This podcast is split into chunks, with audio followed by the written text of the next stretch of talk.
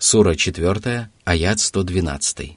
ومن يكسب خطيئة أو إثما ثم يرم به بريئا فقد احتمل فقد احتمل بهتانا وإثما مبينا Если человек совершил ошибку, то есть великий грех, или менее тяжкое преступление – а затем свалил свою вину на другого человека, который, возможно, и является грешником, но совершенно не причастен к этому злодеянию, то он взвалил на свои плечи бремя клеветы и явного греха.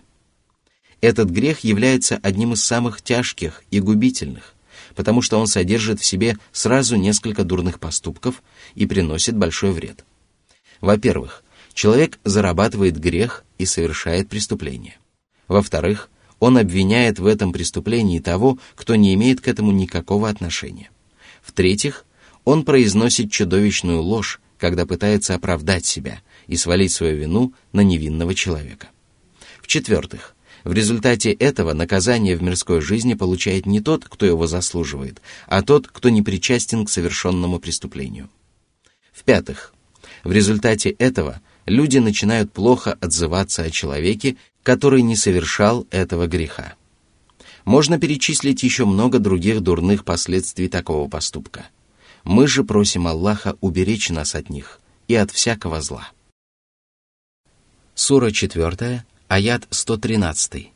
ولولا فضل الله عليك ورحمته لهم طائفة منهم أن يضلوك وما يضلون إلا أنفسهم وما يضرونك من شيء وأنزل الله عليك الكتاب والحكمة وعلمك ما لم تكن تعلم وكان فضل الله عليك عظيما Всевышний напомнил своему посланнику о милости – которая была оказана ему, когда Аллах защитил его от тех, кто мог ввести его в заблуждение.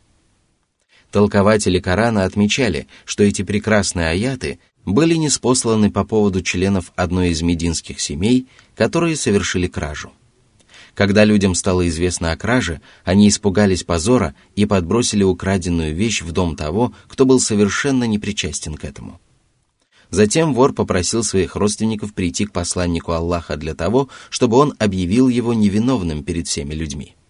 Они согласились помочь ему и сказали, он не совершал кражи, кражу совершил тот, в чьем доме была найдена украденная вещь, он же невиновен. Посланник Аллаха, мир ему и благословение Аллаха, уже собирался объявить их родственника невиновным, когда Аллах не спаслал эти аяты.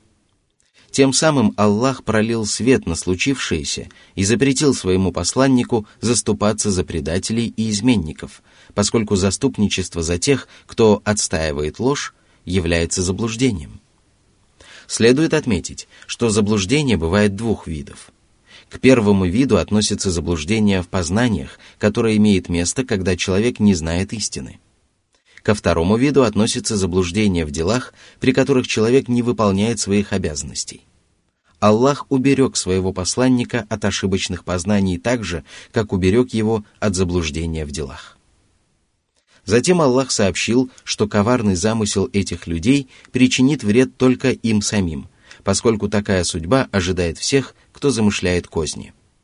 Они вводят в заблуждение только самих себя, потому что их козни и ухищрения не помогут им добиться желаемого результата, а лишь принесут с собой разочарование, лишение, грехи и убыток. Эта великая милость, которой Аллах одарил своего посланника, была связана с праведными деяниями, поскольку Аллах помог ему исправно выполнять обязанности и уберег от запрещенных поступков. После упоминания о ней Аллах упомянул о своей милости по отношению к Божьему посланнику, которая была связана с праведными знаниями. Аллах сказал, что не спаслал ему Писание и мудрость. Писанием является этот великий Коран и мудрое напоминание, в котором содержится разъяснение всего сущего и заключены знания первых и последних поколений. А под мудростью, согласно одному из толкований, подразумевается сунна. Один из праведных предков сказал, сунна была неспослана ему наряду с Кораном. Согласно другому толкованию, под мудростью подразумевается знание тонкостей мусульманского шариата, превосходящее знание одних только законов и предписаний и умение расставлять все по своим местам. Аллах также обучил своего посланника тому, чего он не знал. Это относится ко всему, чему его обучил Всевышний Аллах, потому что положение пророка Мухаммада до начала его пророческой миссии было таким, каким его охарактеризовал Аллах в следующем откровении. «Ты не знал, что такое Писание и что такое вера». Сура 42, аят 52. «Он нашел тебя заблудшим и повел прямым путем». Сура 93, аят 7. Аллах продолжал не спосылать ему откровения, обучать его и совершенствовать его познания до тех пор, пока он не достиг таких высот в знании, которые недоступны для всех остальных людей. Он стал самым знающим из всех людей и собрал в себе все самые совершенные качества. Милость Аллаха к нему действительно была велика и превосходила милость, которую Аллах оказал всем остальным людям а виды оказанной ему милости невозможно рассмотреть полностью и не просто даже сосчитать.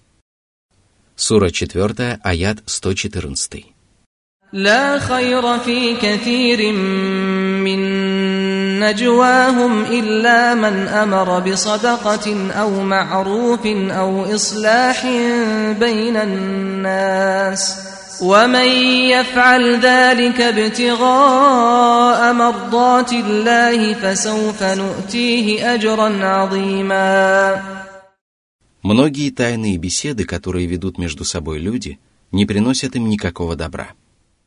Это означает, что они либо просто не приносят пользы, подобно празднословию на дозволенные темы, либо причиняют вред, подобно запрещенным речам. Исключением из этого правила являются беседы, во время которых люди призывают раздавать милостыню, то есть делиться своим имуществом и своими знаниями и оказывать помощь. Возможно, сюда же относятся слова восхваления и прославления Аллаха и другие обряды, приносящие пользу только самому человеку, потому что пророк Мухаммад сказал, «Воистину, каждое восхваление Аллаха – милостыня, и каждое возвеличивание Аллаха – милостыня, и каждое произнесение свидетельства единобожия – милостыня, и призыв к одобряемому – милостыня, и удерживание от предосудительного – милостыня, и даже половая близость с женой для любого из вас может стать милостыней. Еще одним исключением из этого правила являются беседы, во время которых люди призывают совершать одобряемые поступки – к таким поступкам относятся добродетель, покорность и все, что одобряется шариатом и здравым разумом. Когда призыв к одобряемому упоминается самостоятельно, а не наряду с удержанием от предосудительного, его смысл распространяется на удержание от предосудительного, потому что отказ от совершения предосудительных поступков сам по себе является одобряемым поступком. Кроме того, добрые поступки не станут законченными, пока человек не откажется от злодеяний.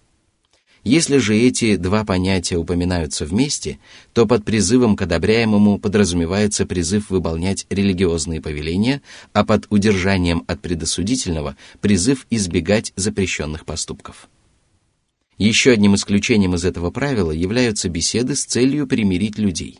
Примирить людей можно только тогда, когда между ними возникли споры и тяжба – Препирательство, тяжба и гнев порождают зло и отдаляют людей друг от друга, и поэтому законотворец призвал людей мирно разрешать все вопросы, касающихся их жизней, имущества и чести. Это также распространяется на вопросы, связанные с религией, поскольку Всевышний сказал «Крепко держитесь за верфь Аллаха, все вместе и не разделяйтесь». Сура 3, аят 103. Если две группы верующих сражаются между собой, то примирите их. Если же одна из них притесняет другую, то сражайтесь против той, которая притесняет, пока она не вернется к повелению Аллаха. Когда же она вернется, то примирите их по справедливости и будьте беспристрастны. Воистину, Аллах любит беспристрастных. Сура 49, аят 9. «Ибо мирное решение лучше». Сура 4, аят 128. Мусульманин, который старается примирить людей, лучше того, кто усердно молится, постится и раздает милостыню. И если человек старается исправить положение людей и принести им мир, то Аллах обязательно сделает его усердие и деяния правильными. Но если человек стремится посеять на земле смуту и раздор, то Аллах сделает его деяния тщетными и не позволит ему добиться желаемого, поскольку Всевышний Аллах сказал, «Аллах не исправляет деяний, распространяющих нечестие». Сура 10, аят 81. Перечисленные деяния при любых обстоятельствах являются добрыми, о чем свидетельствует сделанное Аллахом исключение. Однако совершенство и полнота вознаграждения зависят от намерения и искренности человека. И поэтому Аллах обещал одарить великим вознаграждением тех, кто поступает так, стремясь снискать благоволение Господне. Это значит, что раб должен стремиться к лику Всевышнего Аллаха и в любое время совершать всевозможные благодеяния искренне ради Него. Благодаря этому он сможет заработать великое вознаграждение, приучить себя к искренности, стать одним из избранных рабов и получать вознаграждение сполна даже за те деяния, которые он не смог совершить, потому что его намерение всегда будет чистым, и он всегда будет делать все возможное для совершения благодеяний. Сура 4, аят 115.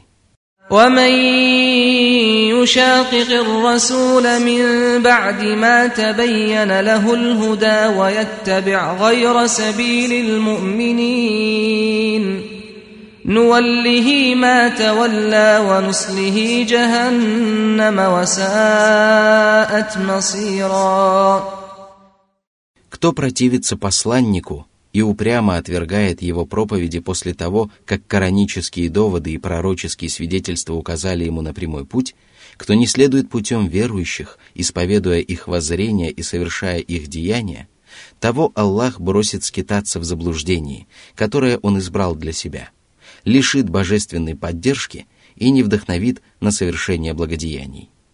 Он увидел истину, познал ее – и сознательно отвернулся от нее, и Аллах воздал ему по справедливости. Бросил его скитаться во мраке заблуждения и увязать в нем все глубже и глубже. Всевышний сказал, «Когда же они уклонились, Аллах совратил их сердца. Аллах не ведет прямым путем людей нечестивых». Сура 61, аят 5. «Мы отворачиваем их сердца и умы, поскольку они не уверовали в него в первый раз, и оставляем их скитаться вслепую в собственном беззаконии. Сура 6, аят 110. Из этого аята можно сделать вывод о том, что если человек не противится посланнику и следует путем правоверных, если он стремится к лику Аллаха, повинуется его посланнику и не откалывается от мусульманской общины, но помышляет о грехах, или даже совершает их, потакая своим страстям и уступая человеческой природе, то Аллах не направляет его туда, куда его увлекают страсти и сатана. Напротив, Аллах проявляет к нему сострадание, оказывает ему милость и оберегает его от зла. Вот почему, говоря о пророке Юсуфе, Всевышний Аллах сказал, «Она возжелала его, и он возжелал бы ее, если бы не увидел знамения своего Господа». Так мы отвратили от него зло и мерзость. Воистину, он был из числа наших избранных или искренних рабов. Сура 12, аят 24. Его искренность стала причиной, по которой Аллах отвратил от него зло, и таким же образом Аллах поступает с каждым искренним рабом, поскольку это правило распространяется на всех людей. Затем Аллах обещал подвергнуть великому наказанию в преисподней каждого, кто откалывается от правоверных. Безусловно, существует множество степеней сопротивления правоверным, которые определяются тяжестью совершаемых грехов. Некоторые из них обрекают человека на вечные страдания в преисподней и лишение всяких благ, а другие являются менее тяжкими. Очевидно, следующий аят более подробно разъясняет это откровение с широким смыслом. Этот прекрасный аят свидетельствует в пользу того, что единое мнение мусульманской общины является убедительным доводом, и все мусульмане не могут ошибаться одновременно. Такой вывод объясняется тем, что Аллах пригрозил ввергнуть в преисподнюю и лишить своей поддержки каждого, кто отказывается следовать путем правоверных. Путь верующих упомянут в единственном числе, и он включает в себя все воззрения и деяния, которые исповедуют или совершают правоверные. Если правоверные единодушно признали какое-либо предписание обязательным, желательным, запрещенным, нежелательным или дозволенным, то это мнение становится их путем. И всякий, кто противится их единодушному решению, сворачивает с их пути. Все сказанное подтверждается другим высказыванием Всевышнего. «Вы являетесь лучшей из общин, появившейся на благо человечества, повелевая совершать одобряемое, удерживая от предосудительного и веруя в Аллаха». Сура 3, аят 110. Смысл этого довода заключается в том, что Всевышний Аллах сообщил о том, что правоверные мусульмане призывают только к одобряемому – и если они единодушны в том, что какое-либо предписание является обязательным или желательным, то они призывают окружающих выполнять его, а из этого аята следует, что оно непременно относится к одобряемым поступкам. Если же они единодушны в том, что какое-либо предписание является запрещенным, то оно непременно относится к предосудительным поступкам.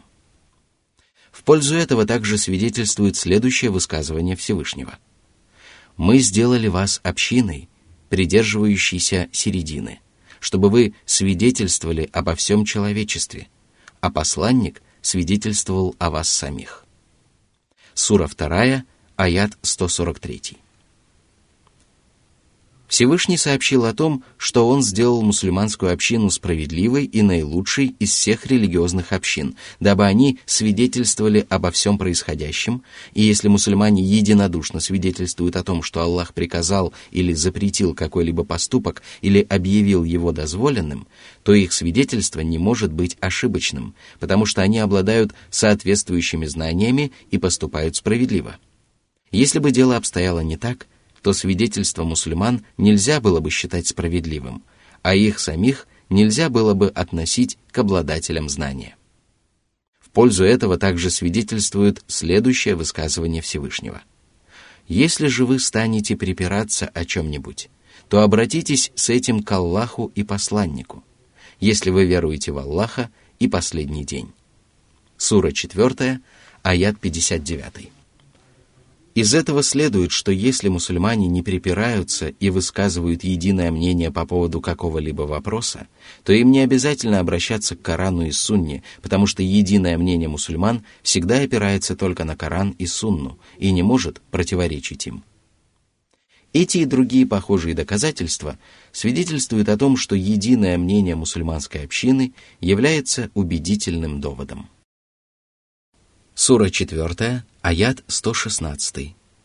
إن الله لا يغفر أن يشرك به ويغفر ما دون ذلك لمن يشاء ومن يشرك بالله فقد ضل ضلالا بعيدا Всевышний Аллах не прощает, когда к нему приобщаются товарищи потому что подобный поступок подразумевает поношение Господа миров, нарушение единобожия и равнение с ним творений, которые не способны принести пользу или вред даже самим себе. К владыке, который распоряжается всем добром и злом и является единственным, кто одаряет рабов благами и оберегает их от несчастий, который обладает всесторонним совершенством и не испытывает никаких нужд. Самой великой несправедливостью и самым глубоким заблуждением является отказ от искреннего поклонения Богу, который обладает такими величественными качествами, и посвящение обрядов поклонения творениям, которые лишены всех качеств совершенства и постоянно испытывают нужду. Небытие, несовершенство и всесторонняя нужда – вот качества, присущие этим творениям. Что же касается людей, которые совершают грехи и проступки, уступающие по своей тяжести многобожию, то их судьба зависит от волеизъявления Аллаха. Он может простить их, проявив милосердие и мудрость, но может наказать их за эти грехи, поступив мудро и справедливо. Сура 4, аят 117. يدعون من دونه إلا إناثا وإن يدعون إلا شيطانا مريدا Аллах разъяснил порочность заблуждений язычников и сказал, что они взывают вместо Аллаха к идолам и истуканам, носящим женские имена, такие как Аль-Узза или Манат. Хорошо известно, что имя указывает на того, кто носит его, и если имена идолов были несовершенными женскими именами, то это уже свидетельствует о том, что сами идолы были лишены качеств совершенства. Всевышний Аллах в своем Писании неоднократно упоминал о том, что они не способны творить, одарять пропитанием и оберегать тех, кто поклоняется им. Более того, они не способны принести пользу или причинить вред даже самим себе и не способны защитить себя от тех, кто желает навредить им. Они лишены слуха, зрения и разума. Как же можно поклоняться божествам, обладающим такими качествами, и отказываться от искреннего поклонения одному Аллаху, который обладает самыми прекрасными именами и возвышенными качествами, которому присущи хвала, совершенство, слава, величие, могущество – красота, милосердие, доброта и добродетель, который является единственным Творцом и Правителем, все повеления и решения которого преисполнены великой мудрости. Подобный поступок является самой отвратительной мерзостью и свидетельствует о том, что поступающий таким образом преисполнен недостатков и пал так низко, что это невозможно представить и передать словами. Следует добавить, что поклонение язычников своим несовершенным божествам является только кажущимся, потому что в действительности они поклоняются только сатане, который является их врагом, желает погубить их и делает для этого все возможное. Он бесконечно далек от Аллаха, потому что Аллах проклял его и отдалил от своей милости. Он отстранен от милости Аллаха и стремится отдалить от нее всех остальных рабов Божьих. Всевышний по этому поводу сказал, «Воистину, дьявол является вашим врагом, так относитесь же к нему как к врагу. Он зовет свою партию к тому, чтобы они стали обитателями пламени». Сура 35, аят 6. Сура 4, аяты 118-119. لعنه الله وقال لأتخذن من عبادك نصيبا مفروضا ولأضلنهم ولأمنينهم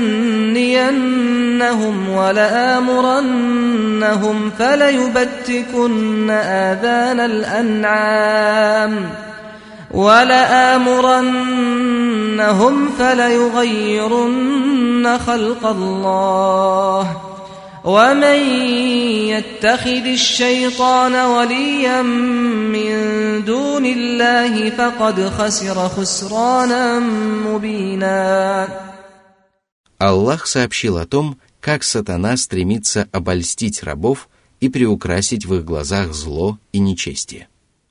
Он даже поклялся перед своим Господом и обещал забрать с собой предопределенную для него часть рабов. Проклятый сатана понимал, что ему не удастся соблазнить всех рабов Аллаха и что его власть не распространится на искренних рабов Господа. Он знал, что ему будут подвластны только те, кто сделает его своим покровителем и станет повиноваться ему, пренебрегая повиновением своему истинному покровителю. В другом откровении сообщается, что сатана поклялся совратить людей и сказал, «Господи, за то, что Ты ввел меня в заблуждение, я приукрашу для них земное и непременно совращу их всех, кроме Твоих избранных или искренних рабов». Сура 15, аяты 39-40.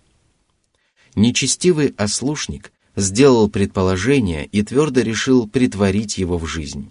И Всевышний Аллах сообщил о том, что его предположение оказалось правдивым. Всевышний сказал, предположение Иблиса относительно них оказалось правдивым, и они последовали за ним, за исключением группы верующих. Сура 34, аят 20. Иблис поведал о том, чего он будет добиваться от той части рабов, которая предназначена для него.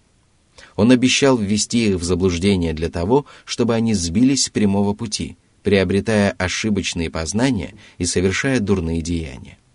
Он также обещал возбудить в них надежду получить вознаграждение, которое получат люди, следующие прямым путем.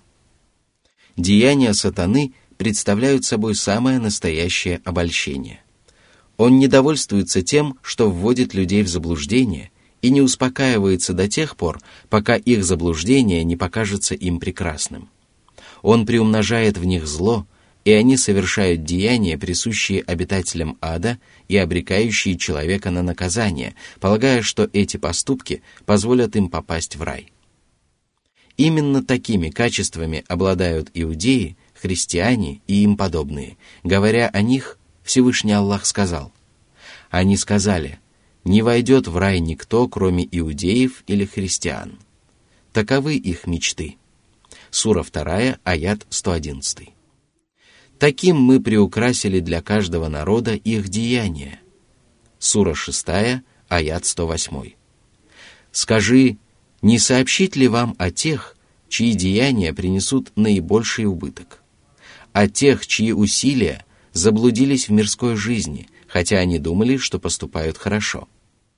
Это те, кто не уверовал в знамение своего Господа и во встречу с Ним.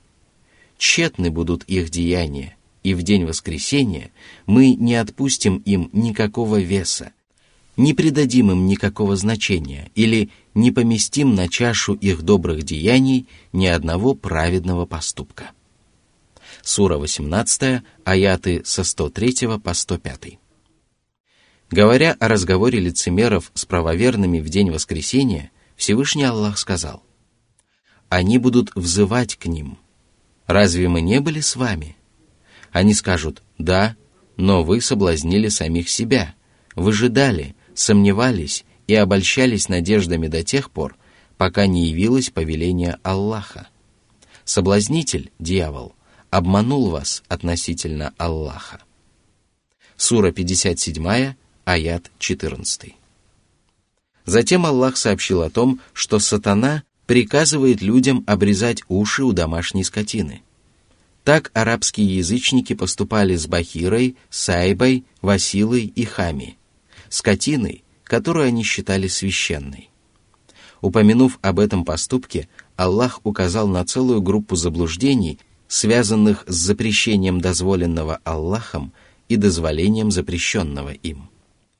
Это также относится ко всем порочным воззрениям и несправедливым законам, которые являются величайшими факторами, вводящими людей в заблуждение. Затем Аллах поведал о том, что сатана приказывает людям искажать творение Аллаха.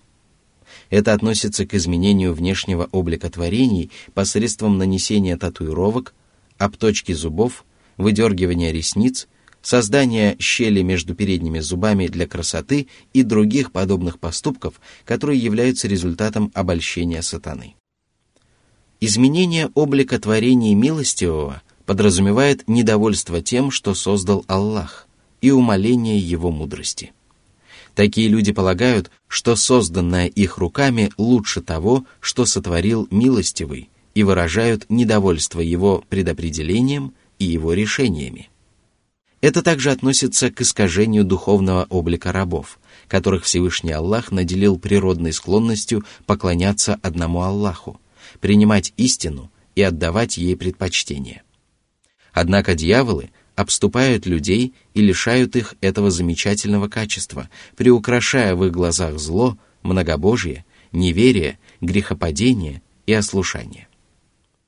Каждый ребенок рождается с природной склонностью поклоняться одному Аллаху, но его родители превращают его в иудея, христианина, огнепоклонника или приверженца другой религии. Они изменяют качества, которые Аллах закладывает в человеке, и лишают его желания поклоняться одному Аллаху, любить и познавать его. Дьяволы расправляются со своими жертвами, подобно тому, как звери и волки растерзывают одиноких овец. Если бы не милость и великодушие Аллаха по отношению к его искренним рабам, то их постигла бы участь, которая постигла обманутых заблудших, которые погубили свою жизнь на земле и после смерти. Они вернулись разочарованными, заключив убыточную сделку. А причина всего, что произошло с ними, состояла в том, что они отвернулись от своего Господа и Создателя и обратились лицом к своему супостату, который желал им зла во всех его проявлениях. Вот почему Аллах сказал, что всякий, кто сделал сатану своим покровителем вместо Аллаха, уже потерпел очевидный убыток. А кто может потерпеть более очевидный и великий убыток, чем тот, кто погубил свою религию и мирскую жизнь и стал жертвой своих грехов и поступков, кто обрел вечное несчастье и лишился бесконечного блаженства? Но если человек обращается за покровительством к своему истинному покровителю – и отдает предпочтение тому, что ему угодно, то он приобретает великое благо и добивается настоящего успеха. Он обретает счастье в обоих мирах и получает подлинное удовольствие. О Аллах! Никто не может удержать то, чем ты одаряешь, и никто не может одарить того, кого ты лишаешь. О Аллах! Наставь нас в числе тех, кого ты наставил на прямой путь, и одари нас благополучием в числе тех, кого Ты одарил. Сура 4, аят 120.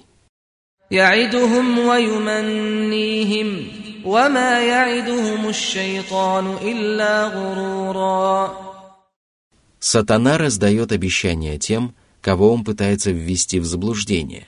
Причем среди этих обещаний могут быть угрозы, потому что Всевышний сказал, «Дьявол угрожает вам бедностью и велит творить мерзость». Сура 2, аят 268. Он угрожает им тем, что если они будут делать пожертвования на пути Аллаха, то станут бедными. Он пугает их тем, что если они примут участие в джихаде, то погибнут. Всевышний по этому поводу сказал, «Это всего лишь дьявол пугает вас своими помощниками. Не бойтесь их, а бойтесь меня, если вы являетесь верующими. Сура 3, аят 175. Он делает все возможное и невозможное для того, чтобы напугать людей, когда они собираются снискать благоволение Аллаха. И продолжает наущать их до тех пор, пока они не перестанут охотно совершать праведные деяния. Он возбуждает в них пустые надежды, которые подобны миражу и далеки от действительности – в чем легко убедиться при их тщательном изучении, поскольку все его обещания являются всего лишь обольщением.